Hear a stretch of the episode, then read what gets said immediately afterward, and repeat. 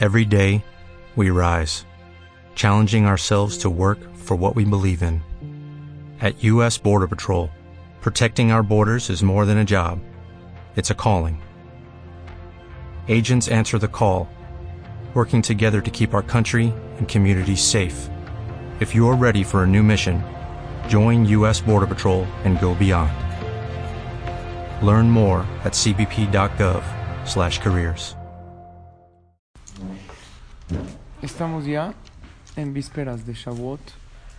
Ayer mencionamos que la única búsqueda que le causa alegría a la persona es buscar a Dios. Como dice el Pasuk. Se alegra el corazón del que busca a Dios. Que esto sea para Israel y para Berajá y Atzlajá de todos ustedes y sus familias. Y toda Israel. Mencionamos que todas las búsquedas causan angustia, ¿están de acuerdo? Todo, alguien... Siento no me mandó la clase. Hijo, se la mando. Se me olvidó. Mándeme un chat. Se la mando.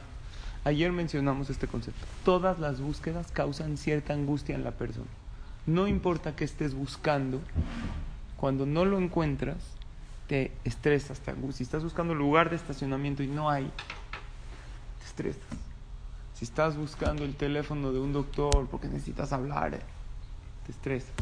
Hay una sola búsqueda que causa alegría, que es la búsqueda de Hashem. ¿Y dónde está Dios en esta situación? ¿Para qué me habrá mandado esto?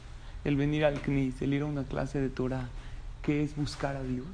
Aunque todavía no lo encuentres y todavía no tengas la respuesta, automáticamente te da paz y tranquilidad.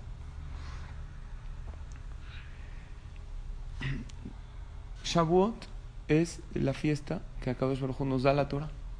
La Torah, como su nombre lo dice, viene de la palabra Horah. ¿Qué es Horah? Instrucciones, ley. ¿Y por qué la única que no sabemos exactamente qué día fue? Hay discusión en la Gemara. Si fue el 6 o el 7 de Sivan. si es la más importante, lo sabemos con exactitud. ¿Cuál es?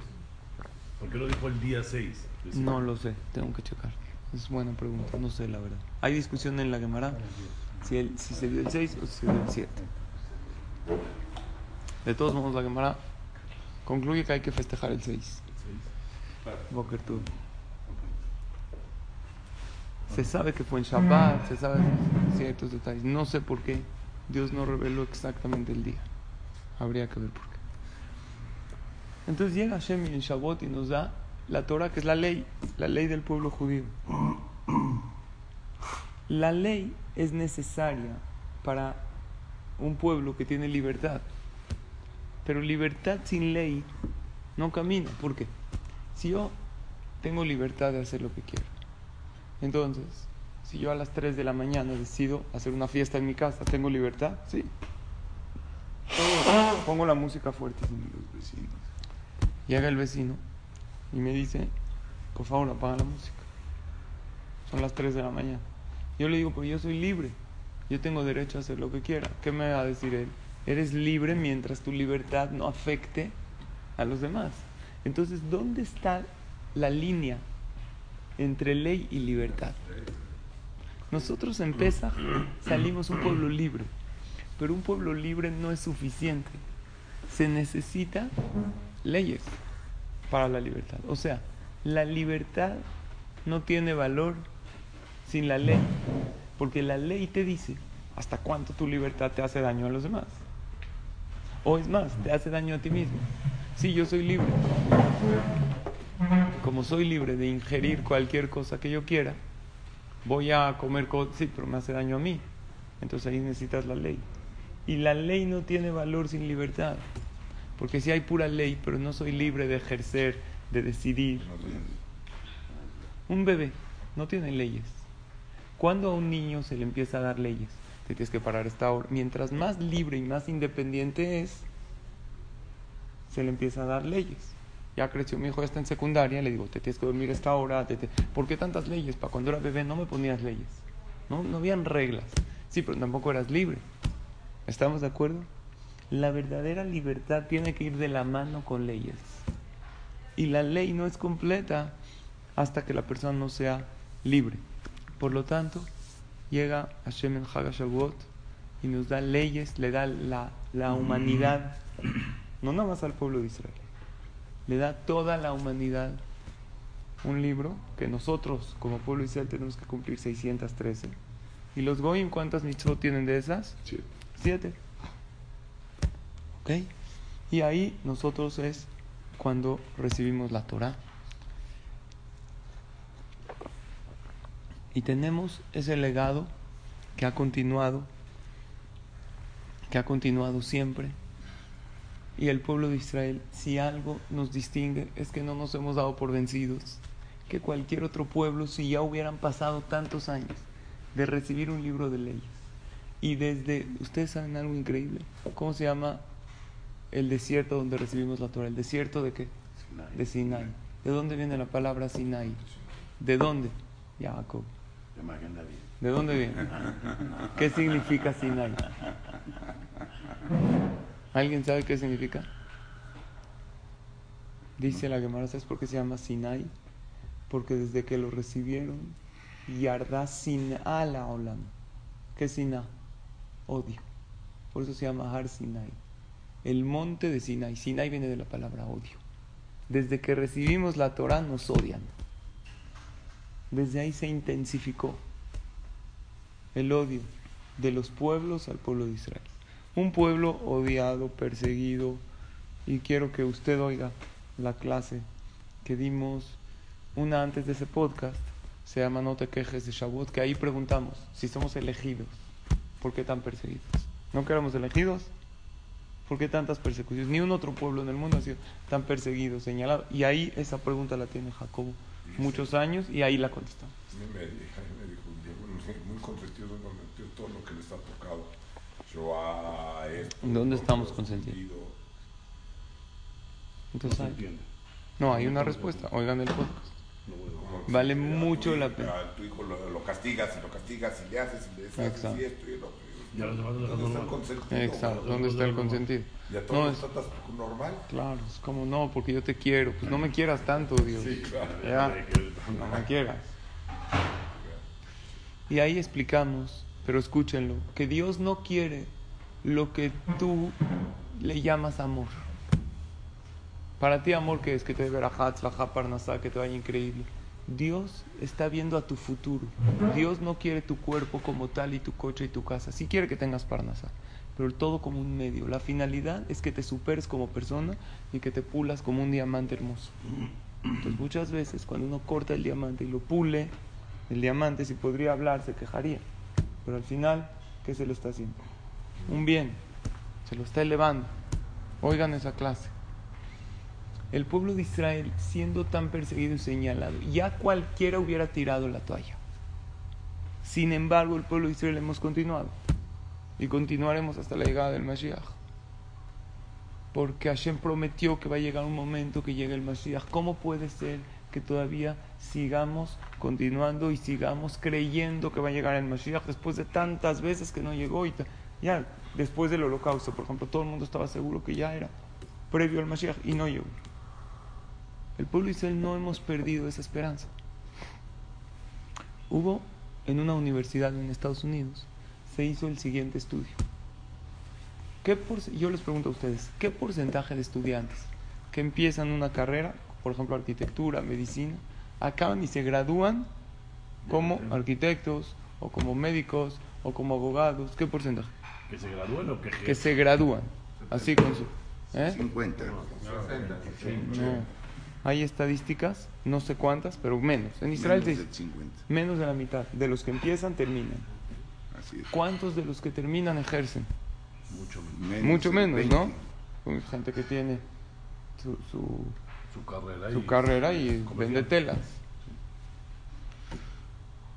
¿Qué sucede? Lo que sucede es que los estudiantes al principio empiezan y pasa que la mayoría empiezan a sentir No, espérate. La- empiezan a sentir la dificultad de lo que es y desertan y tiran la toalla.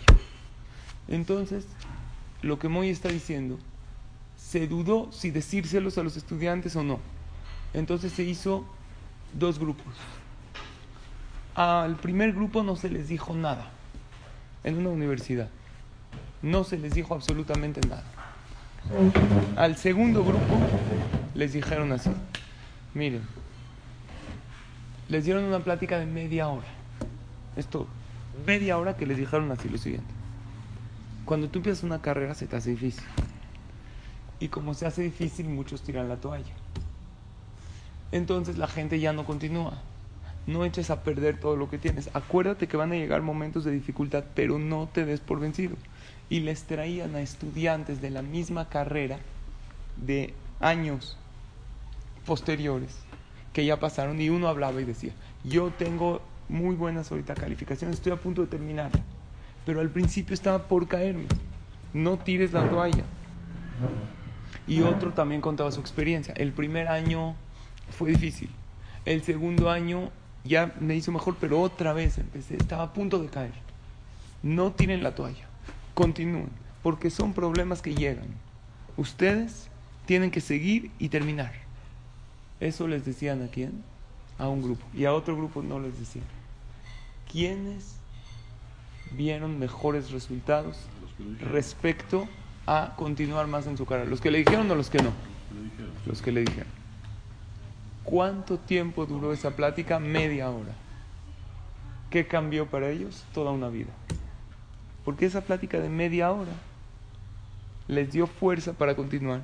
Porque los que no les dijeron que hay mucha gente que tira la toalla, que está muy difícil, cuando les empezó a ir difícil, ¿qué pensaron? Yo soy el único que me va difícil. No puede ser, como puede ser que a todos les va increíble. Y pensaron que el problema es de ellos. Y cuando uno piensa que la adversidad es solo de uno, siente que no tiene las fuerzas.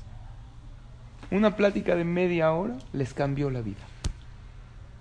Eso era como ellos lo, lo explicaban y, y lo comprobaron. Que cuando uno sabe de antemano de las adversidades y sabe que van a haber problemas y dice no me voy a rendir y voy a continuar, entonces uno tiene mucho más fuerza. En todo pasa. Uno agarra el primer trabajo. Entonces empieza a ir a ir al trabajo, pero un día empieza a estar difícil la situación y piensa, ya no es para mí el trabajo. ya- Pero ya el segundo, a lo mejor ya va mentalizado que hay problemas, que hay situaciones que tiene, que hay adversidades y que cada adversidad es un trampolín para una oportunidad. Entonces así él se mentaliza y lo saca adelante. Si tú le dirías a un muchacho antes de casarte, gran parte de la draja, de la orientación que nos dan antes de casarnos, a los novios, los jajamim, ¿qué te dice? Mira, el primer año es acomodarse, es acoplarse, es difícil. El segundo año de matrimonio es imposible, ya no es difícil. Entonces tú ya vas mentalizado que hay que ceder y que es difícil y que la mujer es muy diferente a mí. Entonces automáticamente eso te da fuerza. El pueblo de Israel, Hashem los mentalizó. Al principio les dio la Torah. No, Nacer en Ishma, Dios, nosotros te amamos. Todo lo que nos digas vamos a hacer. Agarró Dios y elevó la montaña por encima de ellos. Les dijo, si no la reciben, los mato. Por. Les dijo, porque ahorita ustedes están enamorados. El día de mañana empiezan las adversidades. Empiezan a juntarse entre los goín. Empiezan los exilios. Tienes que aferrarte a ella sí o sí. Y esto es lo que nos ha mantenido. El saber que hay dificultades y continuamos. Por eso, Akadosh Baruj entrega la Torah en el desierto. El desierto es tierra de nadie. ¿A quién pertenece el desierto? Para que no pienses, para que los sabios no piensen, o los hijos de los sabios, de los hajamim, piensen que la Torah es de ellos. Y para que nosotros, que a lo mejor no sabemos mucho, pensemos que la Torah no es para nosotros. ¿El desierto de quién es? De todos.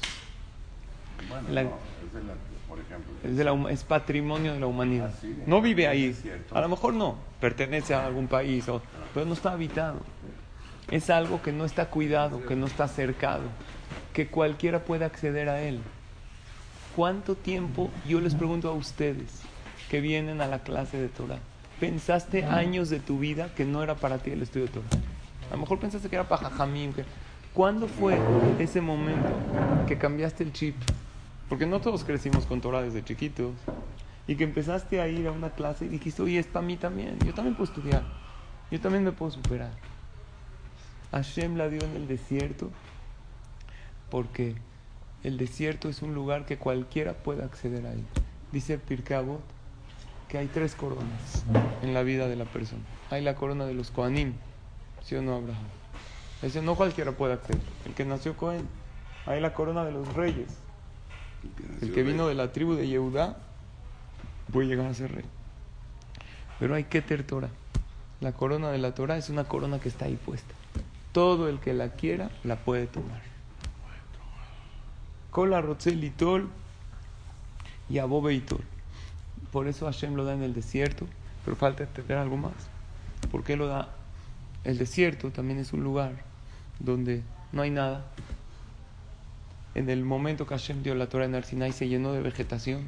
Así igual una persona que no tiene nada, que nunca conoció, que nunca sabía nada, como Rabbi Akiva. Empezó a los 40 años, Aleph Bet, llegó a ser uno de los hajamim más grandes de la historia del pueblo de Israel. Y los alumnos de Rabbi Akiva se equivocaron en eso. Que él, cada quien pensaba, no, yo vengo de una familia mejor, yo sé más que tú, y no se respetaban uno al otro, porque no entendían que la Torah es para todos. Entendían que la Torah, ellos en la yeshiva, donde estudiaban, se respiraba un ambiente que el que sabe más es mejor, que el que viene de una familia más, y no respetaban unos a los otros, principalmente aquel que entraba sin nada o sin una familia de todo, no le daban el respeto adecuado. Y cuando él ya subía en categorías elevadas, ¿saben qué hacía este alumno? No le enseñaba al de abajo, al de nuevo ingreso, porque le decía yo ya sé mucho. La Torah tiene una lección de humildad, pero también una lección de valor propio. La lección de humildad es que se dio en el desierto, en un lugar donde no hay nada. Entonces, ¿por qué no la dio Hashem en un valle que es profundo? ¿Por qué no la dio en, el fondo del mar la Torah? ¿Por qué no? Abajo de la tierra. Porque eso ya no es humildad, eso ya es depresión. No valgo nada, no sirvo. No, tiene que ser en el desierto, pero una montaña. Porque sí tienes que caminar con la cabeza alta, que eres Yehudi. Y no te tiene que dar pena. Y tienes que estar bien. Pero por otro lado, la Torah se comparó al agua. El agua, cuando un vaso tú lo llenas de agua, ¿qué pasa? Se desborda y baja hacia abajo. Tú tienes que aprender tú y después desbordar de ti y enseñarle a El rey Salomón comparó, dijo, las relaciones personales al agua. Dice, Kamaim apanim la panim, que leva Adam la Adam. Así como el agua, la cara se refleja en el agua, también el corazón del otro se refleja. Los corazones son espejos. ¿Por qué Shlomo les comparó al agua y no al espejo? Muy, al espejo. en el tiempo de Shlomo había espejos. Los espejos estaban. El pueblo de Israel tenían espejos. No había metales que se reflejaban. El espejo generalmente lo ves cuando está servido. Para reflejarte en el agua necesitas agacharte. Para poder transmitir Torah y tener Torah, necesitas tener humildad y necesitas agacharte para entender la Torah y para poder transmitírsela, transmitírsela a tu compañero. Pero ahí llega el error, que nosotros creemos que no todo es para todos, que el estudio de Torah no es para todos, que el cumplimiento de las, esta mitzvah está muy difícil, no es para todos. Cuentan que había una vez un señor, llegó feliz a su casa. Le dijo a su esposa, ¿qué crees? Dentro de poco es Kippur. Pues yo no voy a estar ayunando tanto, tanto tiempo. Contraté a alguien que ayune por mí. Ya le pagué. Que ayune en Kippur y a mí déjame bien desayunar, porque yo no puedo no ayunar. La Torah dice tienes que ayunar. Ya lo contraté a alguien. Le dice a la esposa, ¿y por qué no contratas a alguien que ayune por mí, que yo no soy judía o qué? Yo también quiero que. Págale más al Señor. Y que ayune por los dos. Va con el Señor. Le dijo, ¿sabes qué? Te vamos a pagar el doble, pero quiero que ayunes por mí y por mi esposa en Kipur. Ese señor se para en la mañana de Kipur, desayuna tranquilo su café, por. Y ahí alguien ayunando. Su esposa también desayuna. Salen del CNIS en el recreíto y ven al señor echando una hamburguesa, coca, papas. Le dicen, oiga, ¿usted cómo está comiendo? Si le pagamos. Dijo, no, no, a ver. Yo estoy comiendo por mí, estoy ayunando por ustedes. Es diferente. La comida no es por ustedes. Eso es personal. y todo lo que no comí, eso ahí los saqué y dejo a ustedes. ¿Qué dicen de esto? Así nos gusta zafarnos de las obligaciones. Que el otro haga, que el otro estudie, que el otro cuide. Señores, Shavuot, como dijo el señor Carlos, es una fiesta muy humilde. Pasa muy desapercibida. Entonces, ¿qué vamos a esperar que la respete el otro? Hoy la voy a respetar. Este año, este Shavuot, lo voy a hacer mejor que el pasado. Y les dije ayer, hay tres rangos en la fiesta y podemos mejorar en los tres. La parte de la desvelada, que hay veces se nos va o no podemos o nos cansamos. ¿eh? Y no es alajá, pero es muy bueno. Tiene una segula muy especial, tiene una, un seguro de vida del Arizal, el que lo hace con alegría. Eso es una parte muy importante, que tiene razón muy, no es alajá. La parte de las tefilot de Shavuot, que es rezarte Ilim, es el aniversario de David Amelech. Vamos a hacerlo mejor que el año pasado. Vamos a venir al Bet el, el, domingo, Shaharit es muy temprano, venir, escuchar los diez mandamientos. Y la parte más importante, que es la parte de respetar. Respetarla como un Shabbat, como un Yom Tov, con todas sus leyes. Cada uno vamos a procurar hacerlo mejor que el pasado. Y no decir, no es para mí, no estoy acostumbrado, que lo hagan otros. Cada Yehudi, así como, que dijimos, la Torah es como el agua. Así como el agua que tomo yo no te quita la sed a ti. La Torah que estudia el otro no te saca Yedehobati. Aunque de este de acá y Baruch Hashem apoyes Yeshivot, tú tienes que estudiar Torah. Tú está de, maravilla, pero tú eres el que tienes que cumplir la Torah. Déjenme concluir con algo maravilloso. Un relato de Ben Gurión. Cuenta Ben Gurión que en el año 1954, siendo el primer ministro de Israel, viajó, 1954, apenas la Medina empezaba, viajó a Estados Unidos para reunirse con el 34 presidente de los Estados Unidos, se llamaba David Eisenhower, sucesor de Harry Truman y antes de John F. Kennedy, y solicitar apoyo y ayuda en momentos difíciles para el joven Estado de Israel, estaba apenas empezando. En uno de sus encuentros con el entonces secretario de Estado, John Foster Dulles, Dulles este lo encaró con un alto grado de soberbia. Esta persona no amaba a los Yehudim, este secretario, John. Y le dice a Ben Gurión, dígame primer ministro, ¿a quién usted y su Estado representan realmente? ¿Acaso los judíos de Polonia, Yemen, Rumania, Marruecos, Irak, la Unión Soviética o Brasil son una misma cosa? No puede ser. Después de tantos años, ya no son los mismos judíos. Después de dos mil años de diáspora, ¿es posible hablar de un solo pueblo judío, de una única cultura, tradición o costumbre judía? Seguro que no. Ben Gurión le respondió, mire señor secretario, hace 300 años, para ser exactos, en 1620, zarpó de Inglaterra el navío Mayflower que transportaba los primeros colonos Mayflower, que transportaba los primeros colonos que se instalaron en lo que hoy es la gran potencia democrática de los Estados Unidos de América. Le ruego que salga a la calle y pregunte solo a 10 niños norteamericanos lo siguiente. ¿Cuál era el nombre del capitán del barco? ¿Cuánto tiempo duró la travesía? ¿Qué comieron los tripulantes durante el viaje? ¿Y cómo se comportó el mar durante el trayecto?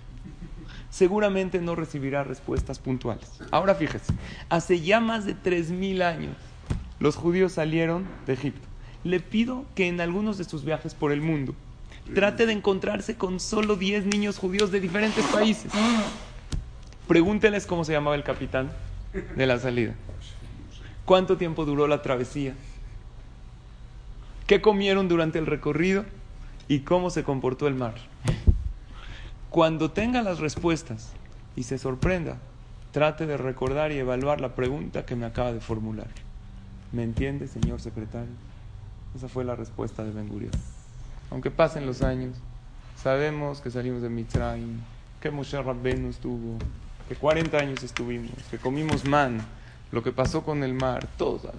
¿Qué quiere decir?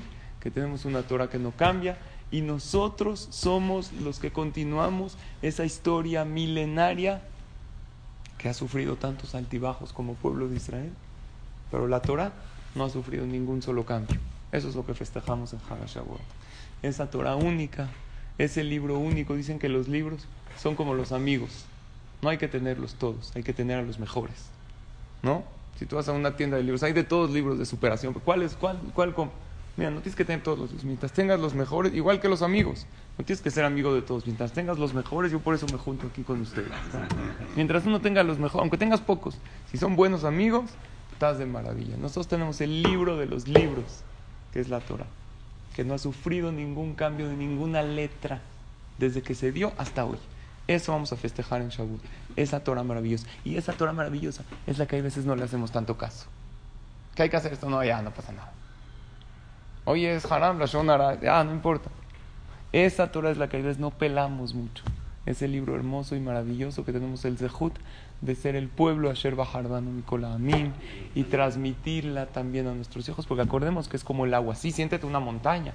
Tienes que tener esa fuerza, esa seguridad en ti mismo, que es para ti, que tú eres, puedes hacerla. Pero también es como el agua. Cuando se llene, échase, desbórdasela al otro. Pero para ver el agua tienes que agacharte un poquito, tienes que ser humilde. Dijimos en la clase que dimos de los mitos que somos un pueblo sabio, pero también somos un pueblo humilde. No todo lo que no entiendo quiere decir que es mentira. Hay cosas que no entiendo, pero son reales. ¿Por qué? Porque hay cosas que no conozco en su profundidad. Que acá Baruj nos ayude a sacar lo máximo de la fiesta de Shavuot, que es el conectarnos con Él y el pedir por los hijos. Saben que en Shavuot se juzgan también los frutos del árbol.